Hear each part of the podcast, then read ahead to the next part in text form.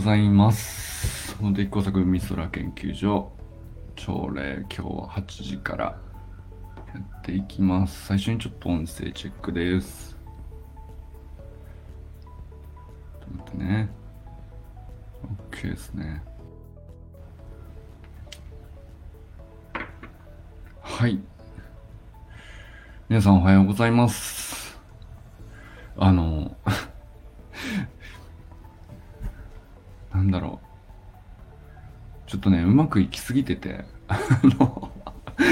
これどこでペースダウンしたらいいのかなっていうぐらい、コンテンツが増えて、こんななるのねっていう。あの、まずね、周平さんが今朝、あの、ちょっと久しぶりでしたかね。だけど、もりもりの音声をこう、配信してくださって、ちょっとそれさっきまで聞いてたんですけど、あの、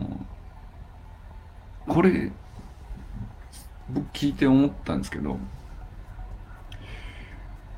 周平さんが最初に始めてくださったじゃないですか。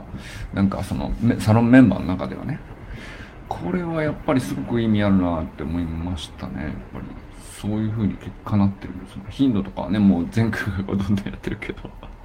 なんか素晴らしいなと思って。はい。あ、ちょっと忘れ、僕忘れてた。遅れましたけど、皆皆さん改めましておはようございます。砂塚森田さんおはようございます。中島明さんおはようございます。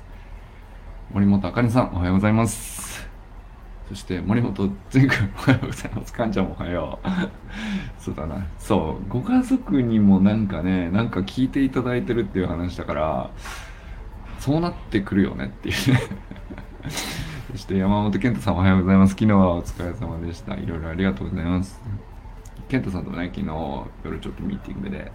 1時間ぐらい喋りましたかね。あれ、本当に、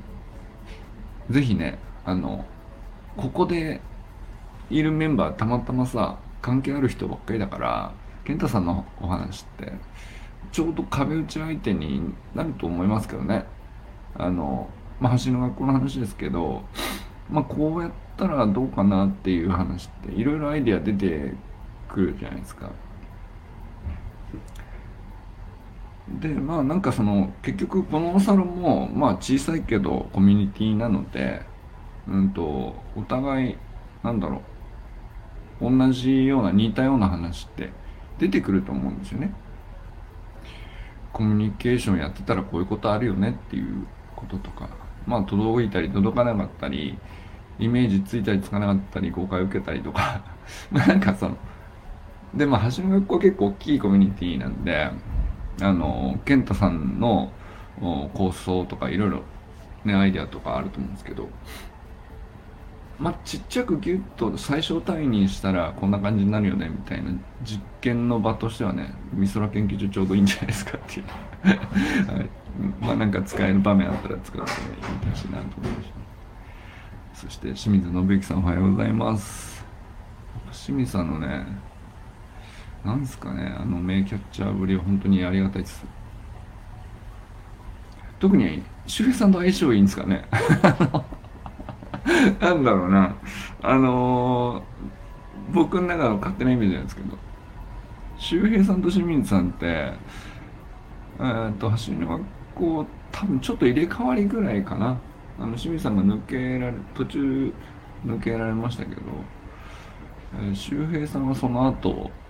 頭角を現したじゃないけど。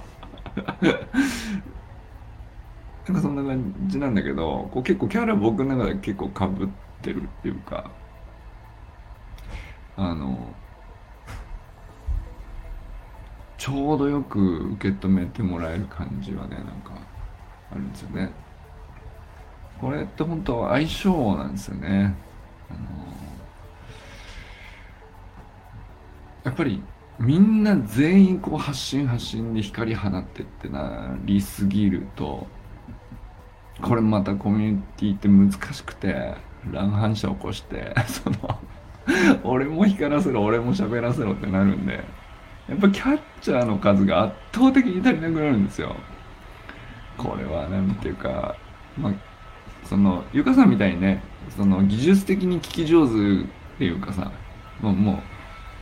コーチングっていう聞き方のスキルなんですよね、まあ、あれは結局。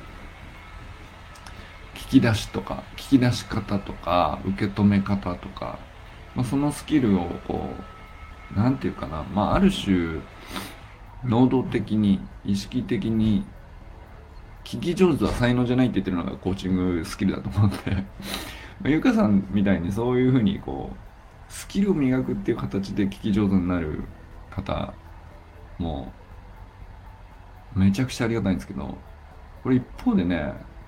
周平さんとか清水清水さんって なんていうかナチュラル聞き上手なんですよね。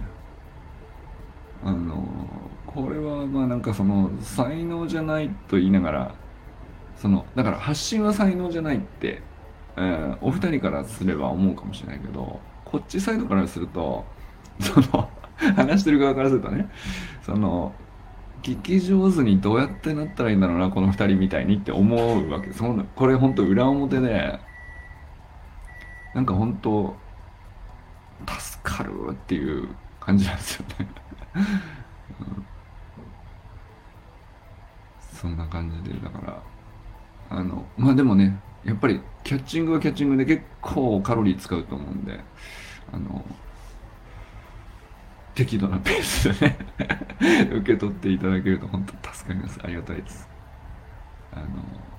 何気に今この、これだけサロンの中で、目的工作美空研究所っていう立ち上げたばかりの2ヶ月に満たない、えー、で、10人に満たないメンバーのサロンの中でこれだけ充実したコンテンツがこう次々上がってきてまだ生まれる雰囲気があってね。これもう本当にものすごい僕がこう想像してたよりもはるかにこう何倍も大きなものを感じてるんですけどこれねもちろん例えばユージンさんが倫理学をテキストで書くっていうところが割と最初きっかけでしたけど、まあ、あれで勢いついて周りもあこれならいけるかも私もこれなら書けるかもってねあかねさんが育児自覚とか砂塚さんの理屈の素粒子。とかってまあまあテキストとかあの清水さんもねボルダリングの様子とかやってくれましたけどなんかそのあこれならいけるかもがこう膨れてった一番最初に来たのはまあ確かに友人さんだったかなと思うんですけどね。一方ではそのやっぱキャッチャー不足問題って多くのコミュニティで必ず起こるってるなって僕思ってて。これがねあのなんと我がサロンは名捕手に2人も恵まれてるっていう感じがしましたね僕は。その周平さんと清水さんいらっしゃるっていう時に。で加えてまあゆかさんって保守キャッチャーかっていうとまあそのかつての野村監督みたいな かつて伝説の保守だったみたいな感じかもしれないですね。その普段こう頻繁にキャッチングをこうお見せするわけじゃないけど、まあ、たまに出てきてパチンって受け止めたらもううわーってなるっていうね。美しいってなるっていう これでも周平さんも音声配信の中で言ってましたけどあの直接話してないしこう映像とか発信でこうチラッと見るだけなのに、うん、まあ上品なオーラがこう全部画面越しに伝わっちゃう人ってまあそこまでのレベルでそうそういないですよねやっぱりね。なんだろうなうまいとか下手とかいうレベルじゃないですもんね。なんか磨き切られるとこうなんのねっていうね、伝わっちゃうっすよね。あれは僕も本当に周平さんが話してる内容とほぼ同じこと思いましたね。うん。うわって思いました。画面越しで、まあちょっとが、あの、ズームでの、あの、やりとりって、ご挨拶から入って、えーまあいろいろ僕はね直接やり取りしましたけどあのお話をゆかさんのところに振る前に、まあもう画面上では見えてるわけじゃないですか。あ、新入生だってまず認識して、その直後ぐらいに、まあ、周平さんと感じたことをほぼ同じように思って、うーわ、すごい感じだぞっていうね。なんかもうその時点で。で、お話、こう一言ご挨拶して、やり取りしてってなった時に、もうその最初の一言二言でほぼ確信に変わるぐらいのね。まあ周りで見てた人もそう思ったんじゃないですかね。うん、うわ、上品っていう。あんなことあるんですねって。初めて思いましたよだから。うん。そんな方いらっしゃって、うん、ちょっと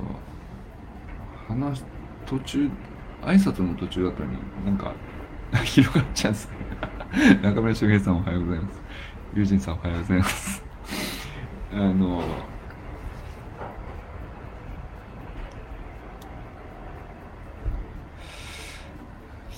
そうですね。はい、えー、まあだからさそうやってなんていうかフィールドをこう徐々に整えてあのゆっくりやろうって思ってたんですよ。まあ徐々にこうペースつかめてきてポジションが分かって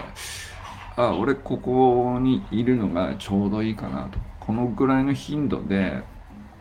タッチして関わるとまあすごく自分にとっても居心地よくてメリットそのサロンメンバーでいることに、まあメリットっつったらあれですけど、うん。あ、入ってよかったなっていう感覚になる場所を見つけるまで、なんすかね、その、すぐに行ってなかなか行かないこともあるんですよね、サロンによっては。だから、まあ、そういう意味でよくあるのは、例えば、あの、最初の1ヶ月無料とかって言って、ちょっと雰囲気掴んでくださいって言って、あ、これだったらなんか、あの、居心地よく過ごせそうですってなったら、こう、継続するみたいな。まあそういうサロンの形式もあるじゃないですか。まあ、サブスクリプションによくあることですよね。まあなんかその、よくわからない中身に対して ずっと継続毎月継続っていうのをその最初からこう有料課金を乗り越えるハードルって高い安いじゃなくてなんか心理的ハードルあるっていうのはまあ当然のことかなと思うんですけど。まあなのでそのまあそれはねその小さいサロンで立ち上げたばかりって言っても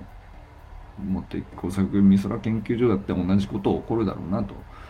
思っていたしどれぐらいかかりますかね？ってあのまあちょっと23ヶ月見た方がいいんだろうなとオーナーとしてはね思ったりもしてたんですけどえー、っと なんだろう早かったです1週間ぐらいかななんかその DMM さんで正式に立ち上げる、まあその前からいろいろね、準備をお手伝いいただいてましたけど、えー、DMM さんで正式に開設して、すぐ、まあ前の形からこう少しずつ変えてみたいなちょこちょこ最初やりましたよね。でもほぼそれで、なんだろう、すぐ、なんだろう、いい感じにこう力が働いたというか力学がこう自然な方向になんかみんなのこうポジションにこう自然に収まるように働いたような感じがしましたねなんか。それで気づいたらこんななんていうか こんなコンテンツ豊富なサロンそうそう僕見ないっすよ。正直。これ8人で出してるけどうんと100人200人単位のサロンでもこんなに充実しないですなかなか。正直それがまあいい悪いじゃないですけど、うん、なんかそのメンバー一人一人がこんなにこうアクティビティが高いっていうかこれはちょっとなんだろう。場合によっては自慢しても良さそうなんですけど なんか自慢とかじゃなくていやすごいこと起きてるなっていう実感ですよね。何にせよ善くんがすげえっていう話でもあったけど。善くんがすごすぎるっていうね、まあ、周平さん言ってましたけど、リズムが素晴らしいよね。本当に。あれはだからでも大人になってから音声配信ってなると技術であの感じのリズムを出してカバーしていこうとすると、まあ、相当なスキルになると思うんですよ。だけどあまあやっぱり小学生だからだよねきっとね。あの引っかかるものがないっていうの。ほんと素晴らしいリズム。えー、あ、ユージンさんおはようございます。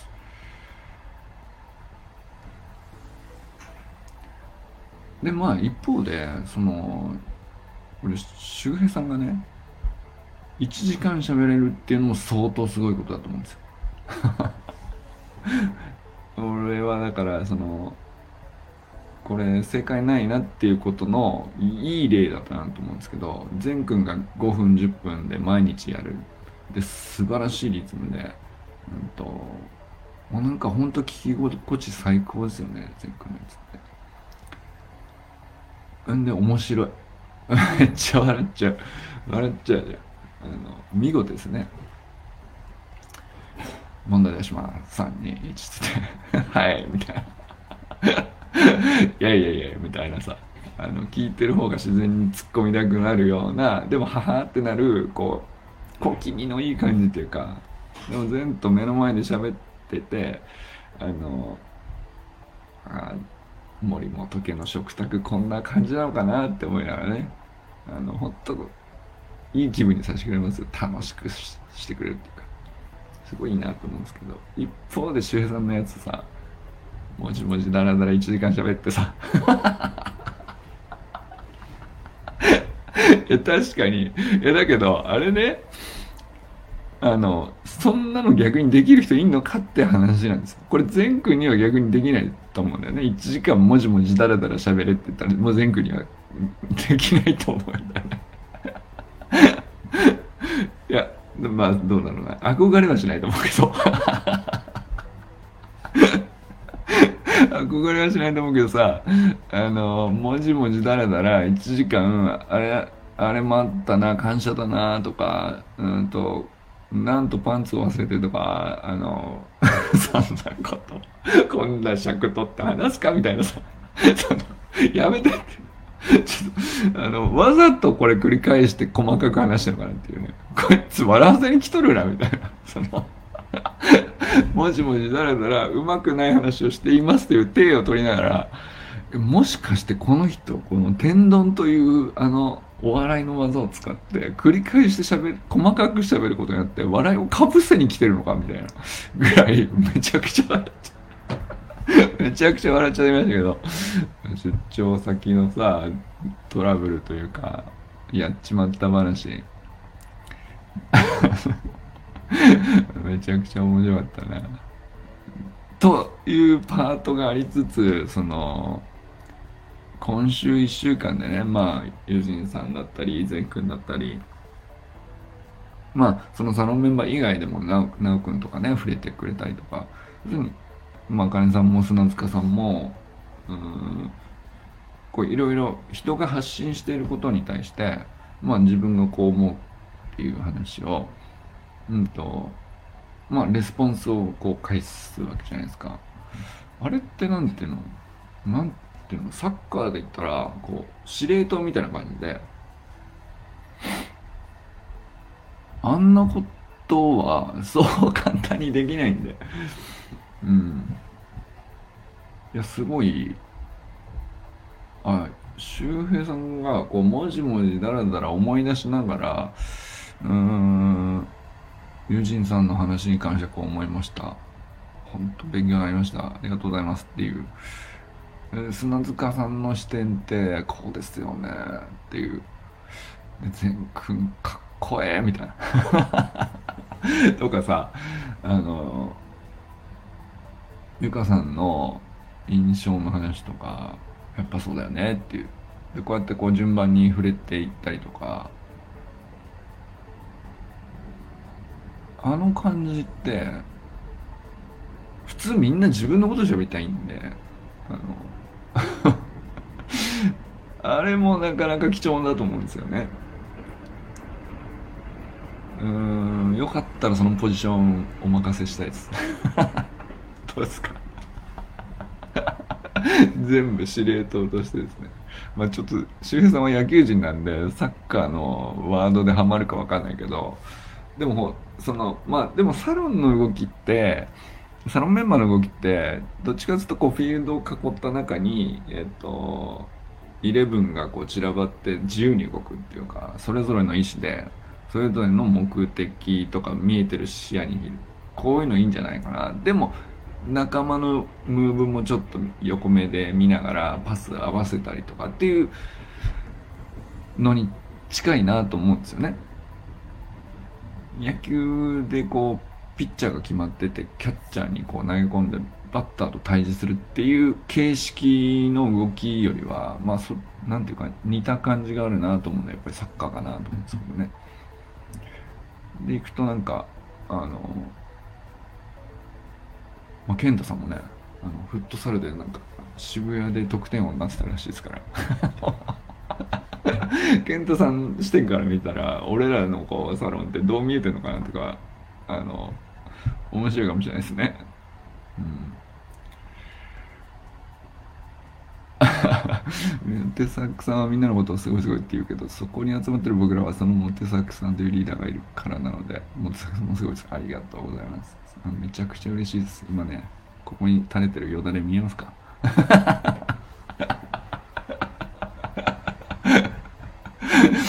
あのー、これねそうなんですよね。でリーダーっていうポジションですよね。サロン女っていうのは。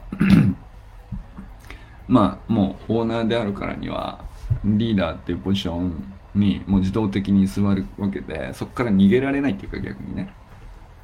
うんと。じゃあまあどんなリーダーがいいのかっていうのも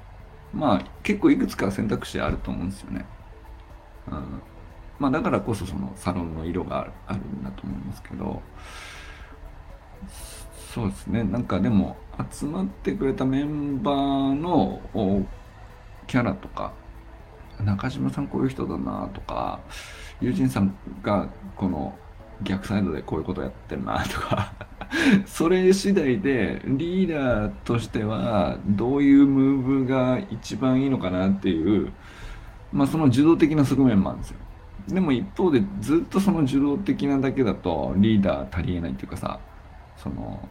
まあルール作りですよね。ちょっと大枠の方針としてはこうしていこうっていうのはうん少なくとも僕が決めない限りはなんかみんなこう混乱しちゃうよねっていうね。で僕も全く正解してないしメンバーさん同士も何もこう何て言うの何がいいとか悪いとかお互い分かんないけどただ集ませっかく集まったからいい時間にしたいっていうただ多分それぐらいしかこう一致した目的というかそういうものないと思うんですけどうん。まあだからそのふわっとしたところにこううんとこっちに行きましょうってまず最初に言うっていうのがリーダーかなと思うんですけどね。でだからあのそれに対して納得感がこうメンバーさんの納得感があのいまいちの反応だったらじゃあこっちどうですかってするしそうじゃなくてあそれいいっすねってみんなが言ってくれればあのまず僕銭湯行ってあのなんていうか自由なペースでついてきてもらうみたいなまあ、その繰り返しですよね。でそんななんていうの高い山に分かりやすいこう頂があってあそこにこういうルートでビチッとこう引かれてていつまでにこうしてみたいなさマイルストーン置いてさそれを先導するんでついてきてみたいな。あのそんな話何にもないじゃん。そのこのミサ研究所においては。そんな分かりやすい目標とか目的とか設定されてないんで。あのまあだからそういう状況下でどういうリーダーがいるのかなっていう。まあ割とこう僕は僕でなんか新しい研究テーマだなって思ってますよね。その過去もその時々でいろんなリーダーいろんなこうサイズのグループのリーダーにえーなって、まあ、10人単位だったり、えー、45人だったり、えー何十人っていうのをなんだろう。とにかくいついつまでにこれを成し遂げるリーダーとして、えーそこに収まっちゃったもんだからもう引くに引けないぞみたいな。割とそういうポジションとかもまあいくつ何種類か経験しましたけど全然求められる能力が違うというか適性も違いますよねやっぱりね。あの行動アクションとしても必要なことが違うし。じゃあリーダーシップがあるって何なのって思った時にこれはだから本当にそのメンバーでそのサイズでこれぐらいのこうなんていうか縛りとか、えー時間の区切りの感覚とかさ、うん、その条件の中でえっ、と最適解何っていうか納得解何っていう。そういうリーダーシップはまあ当たり前ですけど僕今今現時点で初めてやってるんで、うん、まあその研究を僕はしてると言ってもいいかもしれないですね。そういう意味ではすごいこうエキサイティングですよね僕はね、うん、だからまあこれこれでいろいろ考えてることは例えば健太さんが今その走る学校で200人サイズのオンラインスクールっていうコミュニティをどう束ねてどう組織して、えーどう引っ張ってってみたいな話とはまあ問題のサイズが全然違うんだけど似てるところもあったりとかするんであのそのディスカッション昨日ねたまたまミーティングでちょっとしてたんですけどあ久々にこううんといい感じでこう脳みそにカロリーっていうか負荷がかかってんなっていうあ難しいけど面白っていううん。研究所でやることってこういうことだなっていうねそういう負荷のかかり方がしましたね昨日、はい。いやそんな感じでね本当に今だから僕は本当にこの研究所自画自賛なんですよ。もうもっぱら自画自賛して。る こんなうまくいくって思ってます。なのであのまあちょいちょいね言ってますけどあのどうトラブった時にどういうふうに、えーまあなんていうかそこで強靭さが試されるっていうかあのまあ一つはねそのこの間も言いましたけど誰々さんが抜けるっていうフェーズがいつか来るじゃないですか、まあ、その時に気持ちよく送り出せるからですよね。あとはなんですかね。あとなんだろうな。まだ今んところそのメンバー同士のやり取りでうんとちょっと誤解がみたいなことはないけどまあいつかあるかもしれないですね。でもなんか本当いいですよね。なんかあの一方通行で音声配信こうそれぞれされてるわけじゃないですか。いや友人さん周平さんとか善くんとか。だけどでもそれぞれ全然好きな時間帯でちょこちょこ聞いて。でそれでこうお互いのな話してた中身にちょっとずつ触れてレスポンス返してみたいなこうターンが含まれてたりするとあれってなんかその半分こう飲み会でやってる楽しさというかこうけんそうクリエイティビティというかさの飲み会の席ですごくいい感じのアイデアとかビジョンが浮かんだりしてそれがこう実現したりするとめちゃくちゃ達成感あったりするっていうのはあのこれまでもよく経験したと思うんですけどあのかん雰囲気をねあのまあまんまではないです。その対面で直で会った方がもちろん情報量多いし話も早いんだけど音声配信お互いちょこちょこやってその置いておくアイアーカイブしておくと、まあ、部分的にちょっとずつその飲み会でのこう対面でのクリクリエイティブなこうアイデアがこうポンと浮かぶみたいな話が見え隠れするっていうかあそのね善くんが周平さんの話にこうこうやってもらって嬉しかったって話しながら自分の話をこう次につなげるってやったり、まあ、一方ではその周平さんが善くんのあの話とあの話のこうこういうこれこれこうやって話を触れるっていうこの往復ってこう